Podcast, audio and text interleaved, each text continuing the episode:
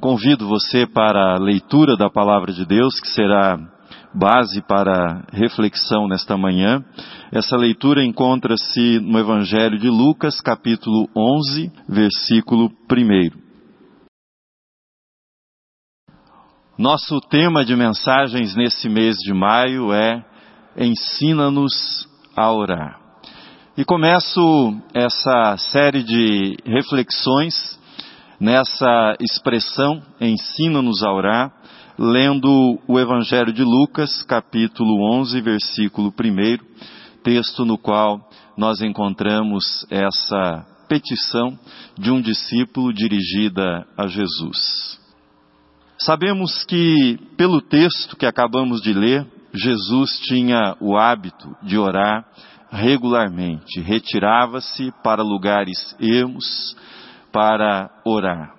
Sabemos que seu exemplo levou um dos discípulos a pedir-lhe que ele também, ele, Jesus, os ensinasse a orar, como João Batista havia ensinado seus discípulos.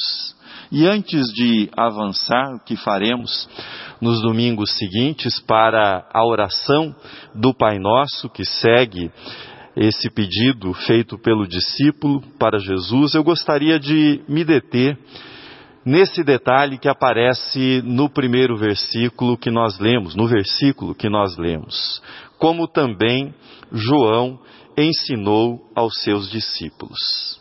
Ensina-nos a orar, como também João ensinou aos seus discípulos. Dentre os muitos aspectos admiráveis do ministério de João Batista, está esse ressaltado por esse discípulo João era um homem de oração. João Batista havia se notabilizado não só pela sua pregação do arrependimento, não apenas pelo batismo que realizava no Rio Jordão, mas no círculo dos discípulos ele era conhecido como aquele mestre do deserto que havia ensinado os seus discípulos a orarem, a falar com o Pai. O fato era conhecido daqueles que seguiam a Jesus. Dentre os discípulos de Jesus, dois haviam sido discípulos de João Batista. Os irmãos André e Pedro haviam sido seguidores de João Batista. A vida e ministério de João e Jesus caminharam paralelamente segundo aquilo que nós encontramos registrado nos evangelhos. O anjo Gabriel anunciou o nascimento de João Batista para o seu pai, Zacarias, e seis meses depois, Gabriel foi até a jovem Maria para anunciar o nascimento de Jesus. Sabemos ainda que Maria, quando Isabel, mãe de João Batista, estava grávida, foi visitá-la. E dessa visita que Maria fez para Isabel, surgiu o belo cântico, o cântico de Maria, cântico no qual ela nos fala a respeito de Jesus, o Salvador. João começou o seu ministério antes de Jesus e isso era necessário, pois ele era aquele que prepararia o caminho para o Senhor, para o ministério realizado por Jesus, e ele terminou também o seu ministério antes de Jesus, sendo executado por Herodes, conforme encontramos também nos evangelhos. João vestia-se com roupa feita de peles, de pele de camelo, e ele trazia um cinto de couro e alimentava-se de mel silvestre e gafanhotos. Na nossa visão, era um personagem exótico, o típico profeta que nós encontramos no Antigo Testamento. Seu ministério ganhou fama ele tornou-se conhecido e as pessoas iam de Jerusalém e de outras regiões até ele para que ele as batizasse. Sacerdotes e levitas que atuavam no templo ficaram incomodados com o ministério de João Batista e enviaram alguns emissários até ele, perguntando-lhe se ele era o Messias. João respondeu-lhes de modo muito sucinto: Eu não sou o Messias. E citando o profeta Isaías, ele disse: Eu sou a voz que clama no deserto. Eu sou a voz do que clama no deserto. Endireitai o caminho do Senhor. O que é que nós podemos aprender? Que é que nós podemos aprender sobre oração com João Batista? O que é que nós podemos aprender sobre a oração com este que inspirou um dos discípulos de Jesus para que procurasse Jesus e pedisse para o Mestre que lhes ensinasse a orar, assim como João havia feito com os seus discípulos. Quero dizer duas coisas para você a esse respeito. A primeira delas é a seguinte: com João Batista, nós aprendemos para a nossa vida de oração e como encorajamento para a nossa vida de oração. Com João Batista, nós aprendemos que Deus ouve as orações. Deus ouve as orações que lhe são dirigidas. E Deus responde essas orações que são ouvidas por Ele. Zacarias, o pai de João Batista era sacerdote. Ele havia se casado, mas diz o Evangelho de Lucas que ele não tinha filhos. A razão, sua esposa Isabel era estéril. Certo dia, Zacarias, que era sacerdote, cumprindo o seu período no templo, coube-lhe o privilégio de entrar no santuário para queimar o incenso ao Senhor. E quando estava lá no santuário, apareceu-lhe o anjo Gabriel. E o anjo Gabriel lhe disse: Zacarias, não temas, porque a tua oração foi ouvida. Zacarias, não temas, porque a tua oração foi ouvida. E prosseguiu Gabriel: Isabel, tua mulher, te dará à luz um filho, a quem darás o nome de João. Zacarias ficou abalado com aquela aparição do anjo, ficou mudo durante toda a gravidez de Isabel, e quando o menino nasceu, queriam dar ao menino o seu nome, Zacarias, mas ele, segundo aquilo que havia sido instruído, impediu que o fizessem e pedindo uma tábua, escreveu qual deveria ser o nome do menino João. E quando ele o fez, os seus lábios ficaram desimpedidos e ele começou a falar e começou a louvar a Deus daquele momento em diante, causando grande surpresa nas pessoas que estavam ali. João Batista, portanto, o profeta, João Batista era ele mesmo uma resposta de oração do seu pai e da sua mãe. Certamente o menino cresceu ouvindo a história do seu nascimento, como o seu nascimento era uma resposta de oração, uma oração atendida feita pelos seus pais. Ele aprendeu como era costume em toda a família israelita, ele aprendeu as suas primeiras orações com os seus pais e mais tarde tornou-se ele mesmo um praticante da oração e um mestre do deserto que ensinava os seus discípulos a orarem também, e fato pelo qual ele se tornou também conhecido. A tua oração foi ouvida, Zacarias. A tua oração foi ouvida. Aprendemos com João Batista que as nossas orações elas são ouvidas. Mas quando nós lemos o relato do Evangelho de Lucas, nós descobrimos que Zacarias e Isabel já eram idosos, não eram mais jovens quando eles obtiveram essa resposta para a oração. Isso me faz pensar por quanto tempo aquele casal orou pelo filho que eles haveriam de ter. Cinco anos, dez anos, quinze anos, vinte anos, trinta anos, não sei quantos anos, por quantos anos aquele casal dirigiu a sua oração a Deus, mas aquela oração, dirigida de modo perseverante, foi ouvida e foi respondida no tempo estabelecido por Deus. Diz o texto no Evangelho de Lucas: Isabel, tua parenta, igualmente concebeu um filho na sua velhice sendo este já o sexto mês para aquela que diziam ser estéril. E o versículo de número 37. Um dos maiores encorajamentos à vida de oração.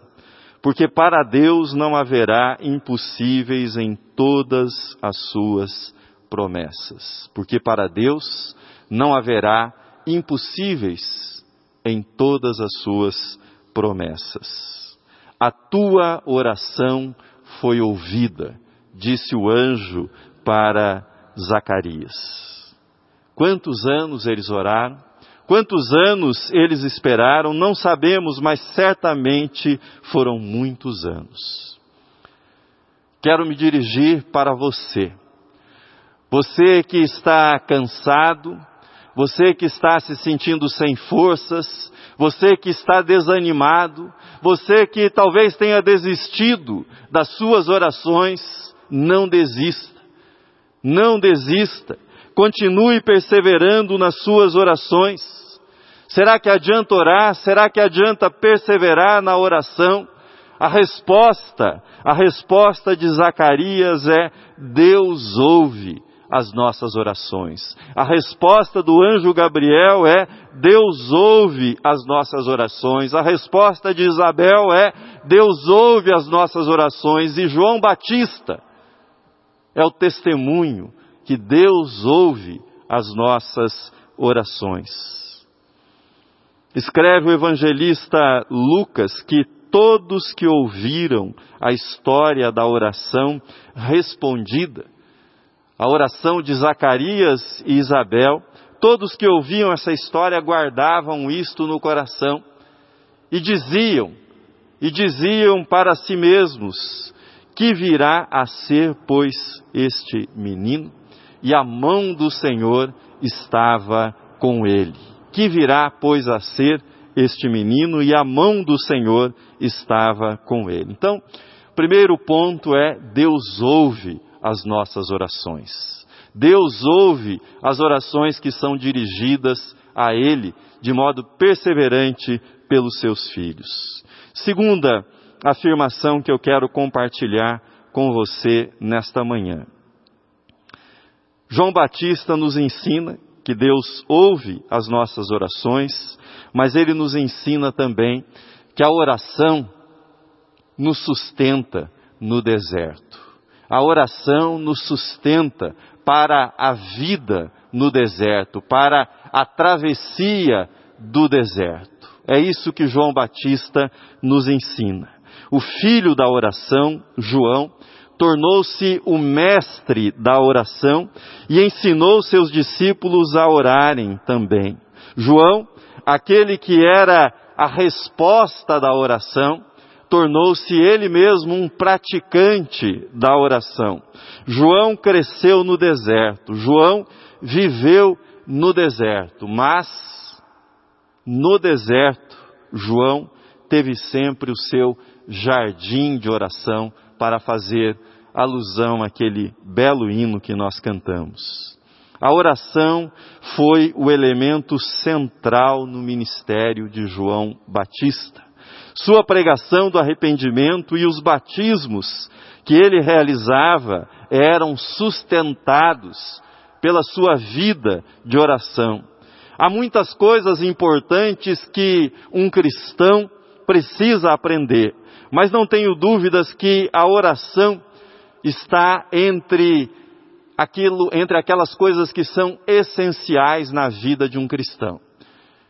Resumiria isso dizendo que a oração é uma espécie de kit de sobrevivência para o cristão. Está no kit de sobrevivência do cristão no deserto. A oração é a água para a alma sedenta no deserto. A oração é o pão, é o alimento para aquele que está faminto no deserto. A oração é a bússola do discernimento, que direção seguir, para onde ir neste deserto em que nós vivemos. A oração é fundamental na vida do cristão, é fundamental na sua travessia nos períodos desérticos.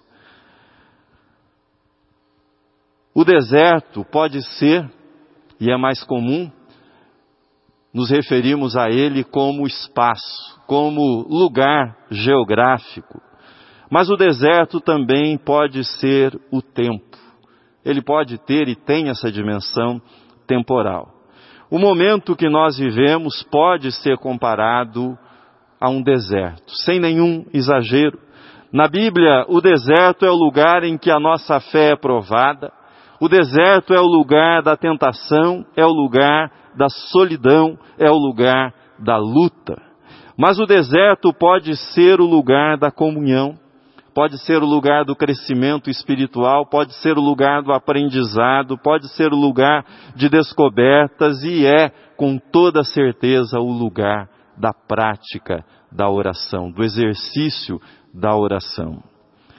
Será que a pandemia pode ser chamada de deserto? Não tenho dúvidas. Desertos são lugares inóspitos. Desertos são lugares que ameaçam a vida. São lugares marcados pela aridez, pela ausência de vida. Desertos vencem as pessoas pelo cansaço. Desertos vencem as pessoas pela exaustão. Mas é comum também nos desertos e nas travessias que aqueles que estão exaustos, que aqueles que estão cansados tenham alucinações, miragens, sejam tomados por surtos, que muitas vezes colocam a vida daqueles que estão no deserto em risco. Isso é muito comum. Desertos minam as forças. Desertos corroem não só fisicamente as pessoas, mas mentalmente. Por isso, a permanência no deserto exige tanto dos seres humanos para que eles possam sobreviver. E o pior de tudo, desertos ceifam vidas. E a pandemia já ceifou mais de 400 mil vidas no nosso país. E quantas mais, quantas mais haverá de ceifar ainda? Próximo domingo será o Dia das Mães, data muito especial no nosso calendário. Mas será um domingo mais triste, será um domingo mais sofrido que o do ano anterior, que o Dia das Mães do ano anterior. Exatamente há um ano, eu preguei um sermão sobre as lágrimas, intitulado Comece com as Lágrimas. E revisitando aquele sermão, feito há exatamente um ano, eu mencionava naquela ocasião que eram seis mil as vítimas da Covid no nosso país, há um ano atrás. Hoje, hoje por dia, morrem quase a metade desses seis mil que eu mencionava naquela ocasião. Quantas mães se foram? Quantas mães se foram nesse ano que passou?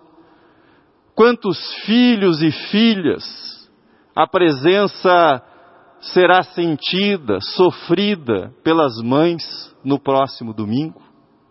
Se isso não é um deserto, eu não sei o que é deserto. Nós estamos atravessando o deserto chamado pandemia. Um deserto que ceifa vidas. Nós vivemos o deserto do luto. Um luto que é coletivo, um luto que é nacional. E é a oração. Mais do que tudo, é a oração que nos sustenta nesse deserto da pandemia que atravessamos há mais de um ano. Sou pastor há quase três décadas. Conheço cada cemitério da cidade de São Paulo. Mas nunca tinha me acontecido, nunca tinha me acontecido nesses quase 30 anos Nunca tinha me acontecido de ir a um cemitério e não encontrar lugar para estacionar o carro. Ter que sair do estacionamento porque não havia lugar e era um estacionamento grande e deixar o carro fora, distante, voltar a pé para dentro do cemitério, mas me aconteceu no mês passado. E tem gente que acha que é vida que segue. É vida que segue, afinal, são somente CPFs cancelados. Sou pastor há quase três décadas, mas nunca havia feito tantos funerais como nessa pandemia. Funerais feitos pela internet, quando a situação permite, feito de modo presencial.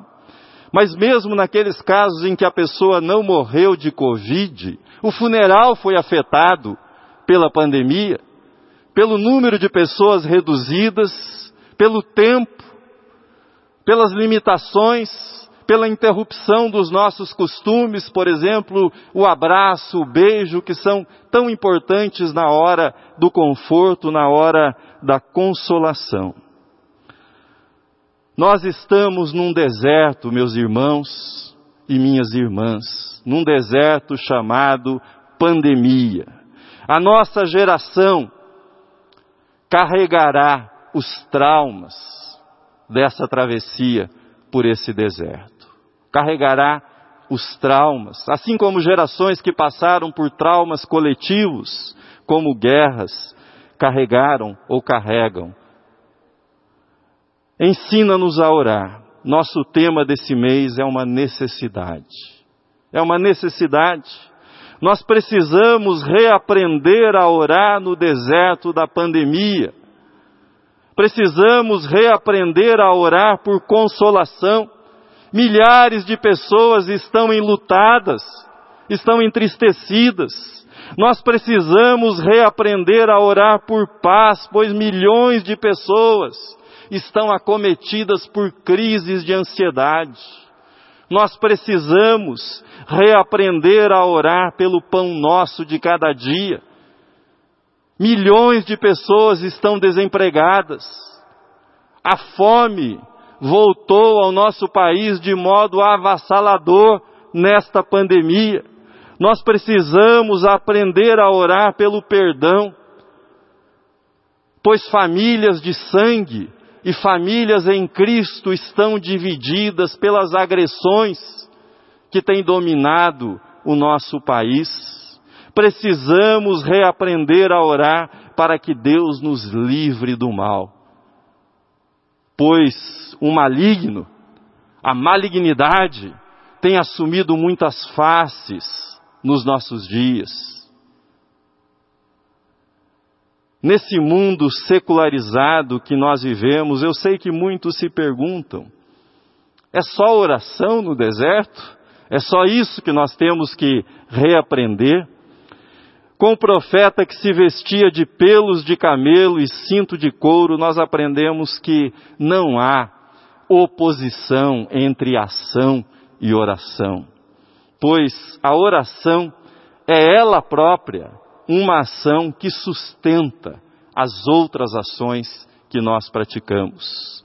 Esse profeta exótico, João Batista, que vivia no deserto e era admirado pelo modo como havia ensinado seus discípulos a orar, ele foi, por excelência, um homem de ação.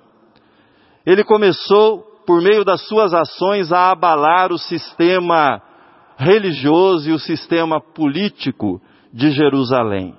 Deixe-me explicar para você por que João batizava no Jordão. Às vezes nós ficamos lendo, ouvindo que João batizava no Jordão, mas não entendemos por que ele fazia isso. Os peregrinos que iam para Jerusalém, que iam para o templo, segundo as tradições judaicas, eles tinham de realizar batismos, que eram na verdade banhos rituais para que estivessem purificados e purificados pudessem adentrar o templo e fazer o seu sacrifício, fazer a sua oferta, prestar o seu culto, a sua adoração a Deus. Diante dessa necessidade, no templo, nos arredores do templo, havia tanques instalados com essa finalidade de realizar esses banhos rituais que eram pelos judeus da época chamados de batismos.